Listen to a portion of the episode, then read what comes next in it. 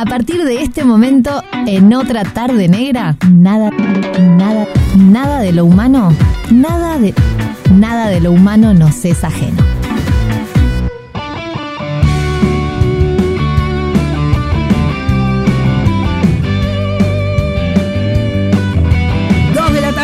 12 minutos, compartiendo otra tarde negra aquí en Radio Cero. Para los que recién se enganchan, acuérdense que estamos regalándoles entradas dobles para ir a ver Disney on Ice hoy a las 8 de la noche. Y mandan su mensaje al 097 44143 hablando de lugares a los que se han colado. ¿eh? Mm, ¿Te habrás colado a algún lugar, Bernardo Borkenstein? Vos sabés que generalmente no. Este, Para generalmente no, no responde a la pregunta. No, no, no, es que si te tengo que decir, no me acuerdo en alguna circunstancia que me hubiera colado. Cumpleaños de 15, un casamiento, una fiesta. No, no, eso seguro, fiesta seguro que no. Tendría que haber sido un espectáculo. Y ponele que en algún lugar me haya cambiado de sector en algún estadio chico o algo así, pero tampoco me podría recordar una circunstancia en la que lo hubiera hecho.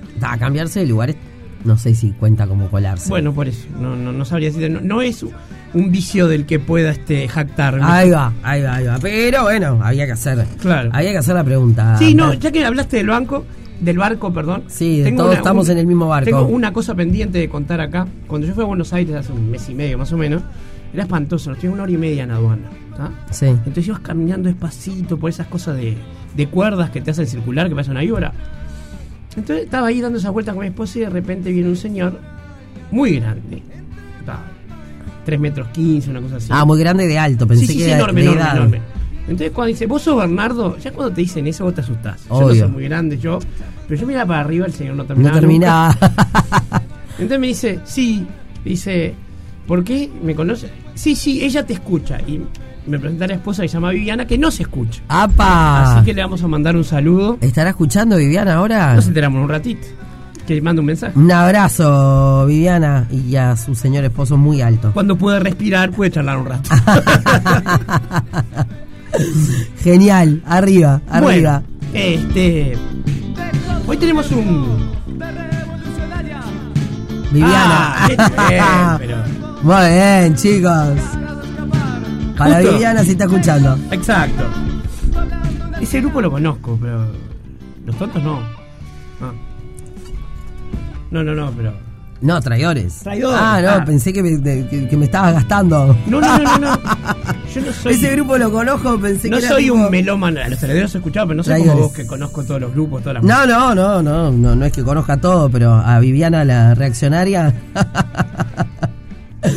Se debe hacer que no conozco esa canción, eh, no escucho esa canción 20 años por lo menos. Pero es buenísimo. Sí. No, no, pero viste cuando decís, a esa banda la conozco, como pensé Pero que estaba claro, como no voy a conocer a los traidores, pero este. Sí, sí, no, no, me, no. me está, está, ¿no? está, perfecto. Realmente la música no es lo mío. Algún día hablaremos de mis carencias musicales. Bueno, la música puede ser un tema filosófico interesante también, ¿no? Eh, Sí, este, sobre todo voy a venir a hablar de un tema de que no sé nada, pero sí Bueno, hoy queremos hablar, de las expectativas. sí, versus realidad. O sea, hacer la mejor columna de toda la historia de la radio. Esto. Apa. Ah, perfecto, me encanta, me encanta, me encanta. Viste que estoy lenta yo también. Exacto. Ah, bueno. Eh, El tema es este. em, cuando la emperatriz este, mandó la orden de que tengo que tratar este tema. Eh, este, un mañana es saludo- su cumpleaños. ¿Ah, sí? Sí. Ah, mirá. Debe estar re contenta de que estemos diciendo que mañana es su cumpleaños. Sí, Sí, bueno, ta- no diremos re. cuánto. Pero este mm, el tema de las expectativas es interesante porque generalmente eh, cuando decimos expectativas tenemos la idea de algo que estamos esperando bueno. Porque si no diríamos angustia o ansiedad. Pero las expectativas son eh, buenas o malas. Generalmente no les decimos expectativas a las malas, pero lo son. Porque básicamente es vivir un momento dado bajo la suposición de lo que tendría que pasar. Obvio. ¿tá? Yo tendría que salvar el examen, eh, fulanita tendría que querer salir conmigo, eh, qué sé yo, tendría que salir en 5 euros los números que jugué, este, Pereiro se tendría que ir y se fue. Este, Él, la- él las manda, él alguna tiene que tirar. pero bueno, eh, de, de una, este, la idea esa de que nosotros tenemos un problema. Tenemos más de uno.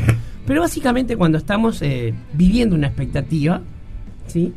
estamos con nuestro espíritu puesto en el futuro, estamos proyectándonos al futuro. Y ese es la primera macana, no estamos acá y ahora. Claro. Es imposible que, como somos seres humanos, a veces nos estemos un poco anclados en el pasado y a veces no nos proyectemos al futuro.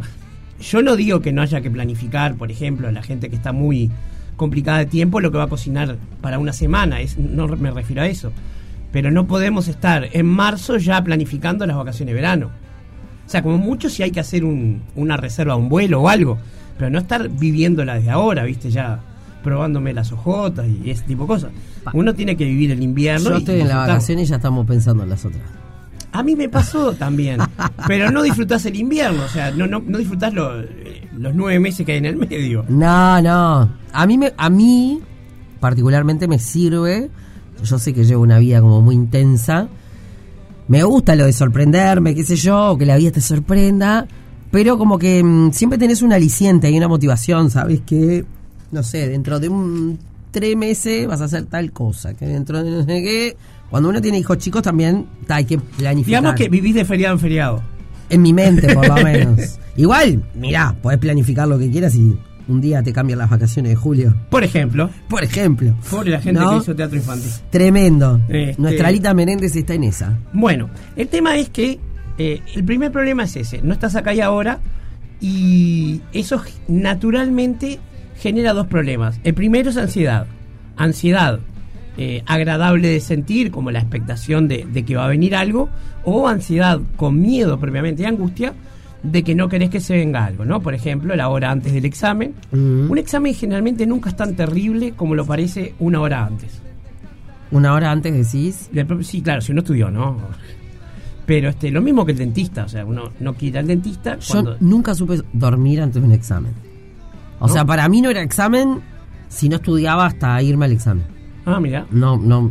Ojo, nunca fui de las que pude estudiar muchos días antes. No me desconcentraba, no me rendía. Eh, la noche anterior Tampoco creo que sea dispersa, negra. Te juro. No podía. O sea, me iba bien, era re buena Sí, estudiante. claro, obvio. No, no sé si obvio, pero era buena estudiante. Bueno, lo hemos hablado. Pero una vez, eh, me acuerdo que estudié tipo, no sé si el examen era hasta las 8, estudié hasta las 7, Liceo, facultad IPA. eh, liceo, examen de historia. Eh, arrugué y así como había, no había dormido estudiando, me acosté a dormir y no lo di. Mira. Pa, mi madre, desde donde esté todavía, creo que no me lo perdona.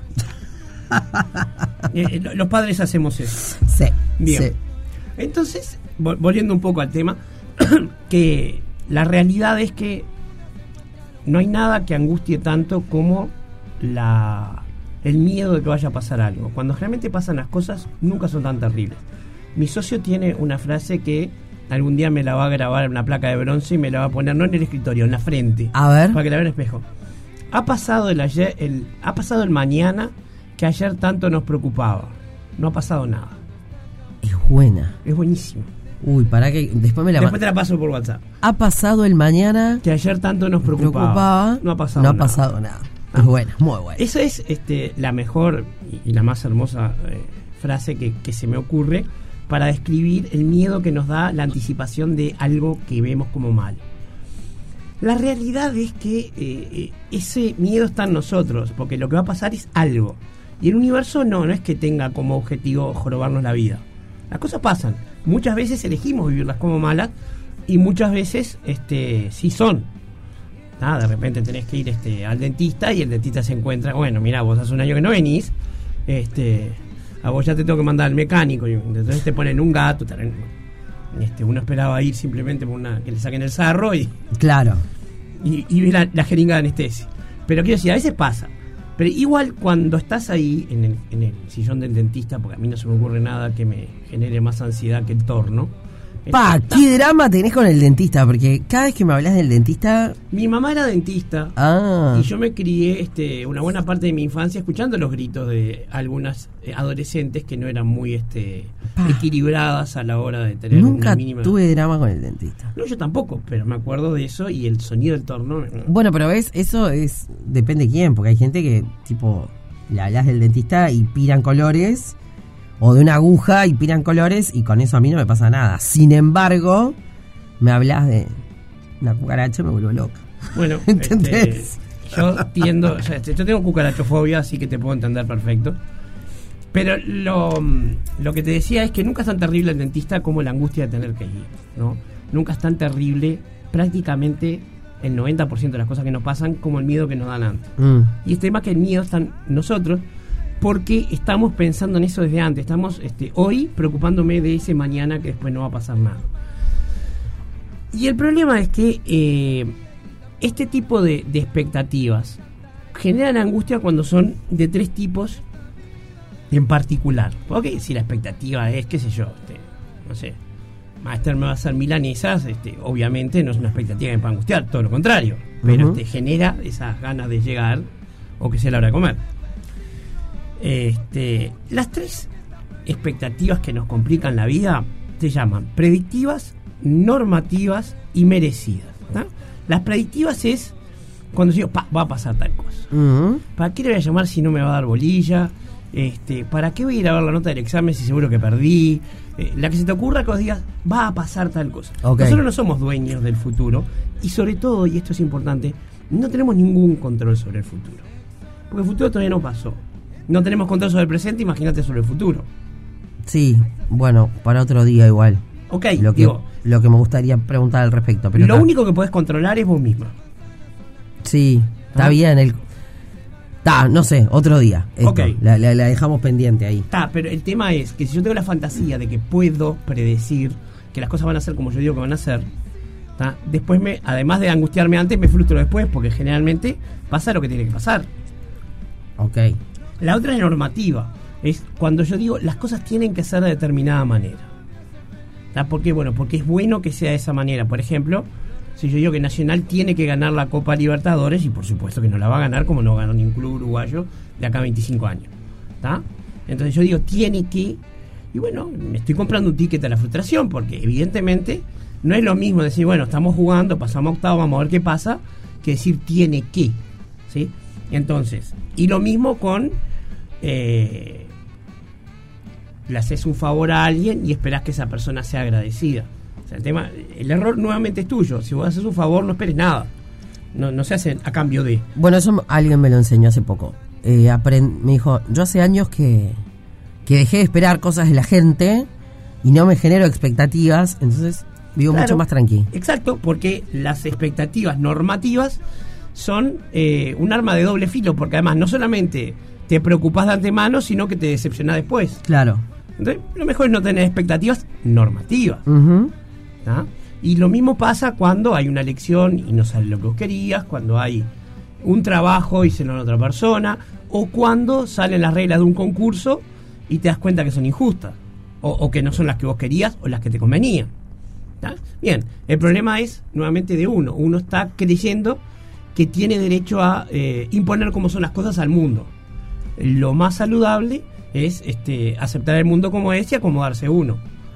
Porque yo puedo elegir cómo me paro ante las cosas, pero no puedo cambiar las cosas de lugar. O sea, yo puedo, este, por ejemplo, dar la vuelta y entrar por la puerta, pero no puedo esperar que se corra la pared para yo entrar a un cuarto. Y a veces hacemos algo que es igual de absurdo, pero pretendemos que se corra la pared igual. Claro. Y por último, las merecidas, esta es la más clara, ¿no? La- las personas que sienten que se merecen algo que no viene. ¿tá? Eh, ahí ya hay un tema de, bueno, de, de ego, de narcisismo, de todas cosas que te, la gente, eh, en- en- hay una palabra en inglés que no, no sé cómo sería en español, la gente que se cree con derecho a. ¿tá? Entonces, ese es eh, un problema para ellas y para los demás, porque las personas que se creen con derecho a algo, por ejemplo, reconocimiento, actúan sobre los demás como si les debieran el reconocimiento. O sea, por ejemplo, este, como decía, soy culo con rosca, ¿no? Van Sí. y sobran a la gente, la tratan mal. Y en inglés a las, a las personas que, que tratan mal a los empleados, por ejemplo, de las este, tiendas y de los bares, le dicen Karens. Entonces, si un Karen es una persona que trata mal a la gente. Una Karen, ¿no? Entonces, el problema de estas tres cosas es, primero, que eh, vos estás poniendo todo en un lugar equivocado que es en el futuro. En el futuro no hay control, pero tenés la ilusión de que lo tenés. En el presente tampoco hay control, porque vos no podés evitar que un meteorito caiga y nos revienta todo, porque no hay forma de hacerlo. Pero sí tenés un relativo control sobre vos misma. Vos podés decir, bien, ¿qué quiero? Eh, no sé, tengo que ir a, a una isla de vacaciones con Miranda, entonces trataré de entrar lo mejor posible en traje de baño. Bueno, voy a ver a Leo y no como nada que no deba por un mes. Yo puedo no comer lo que no debo por un mes. Ay, qué suerte, yo no.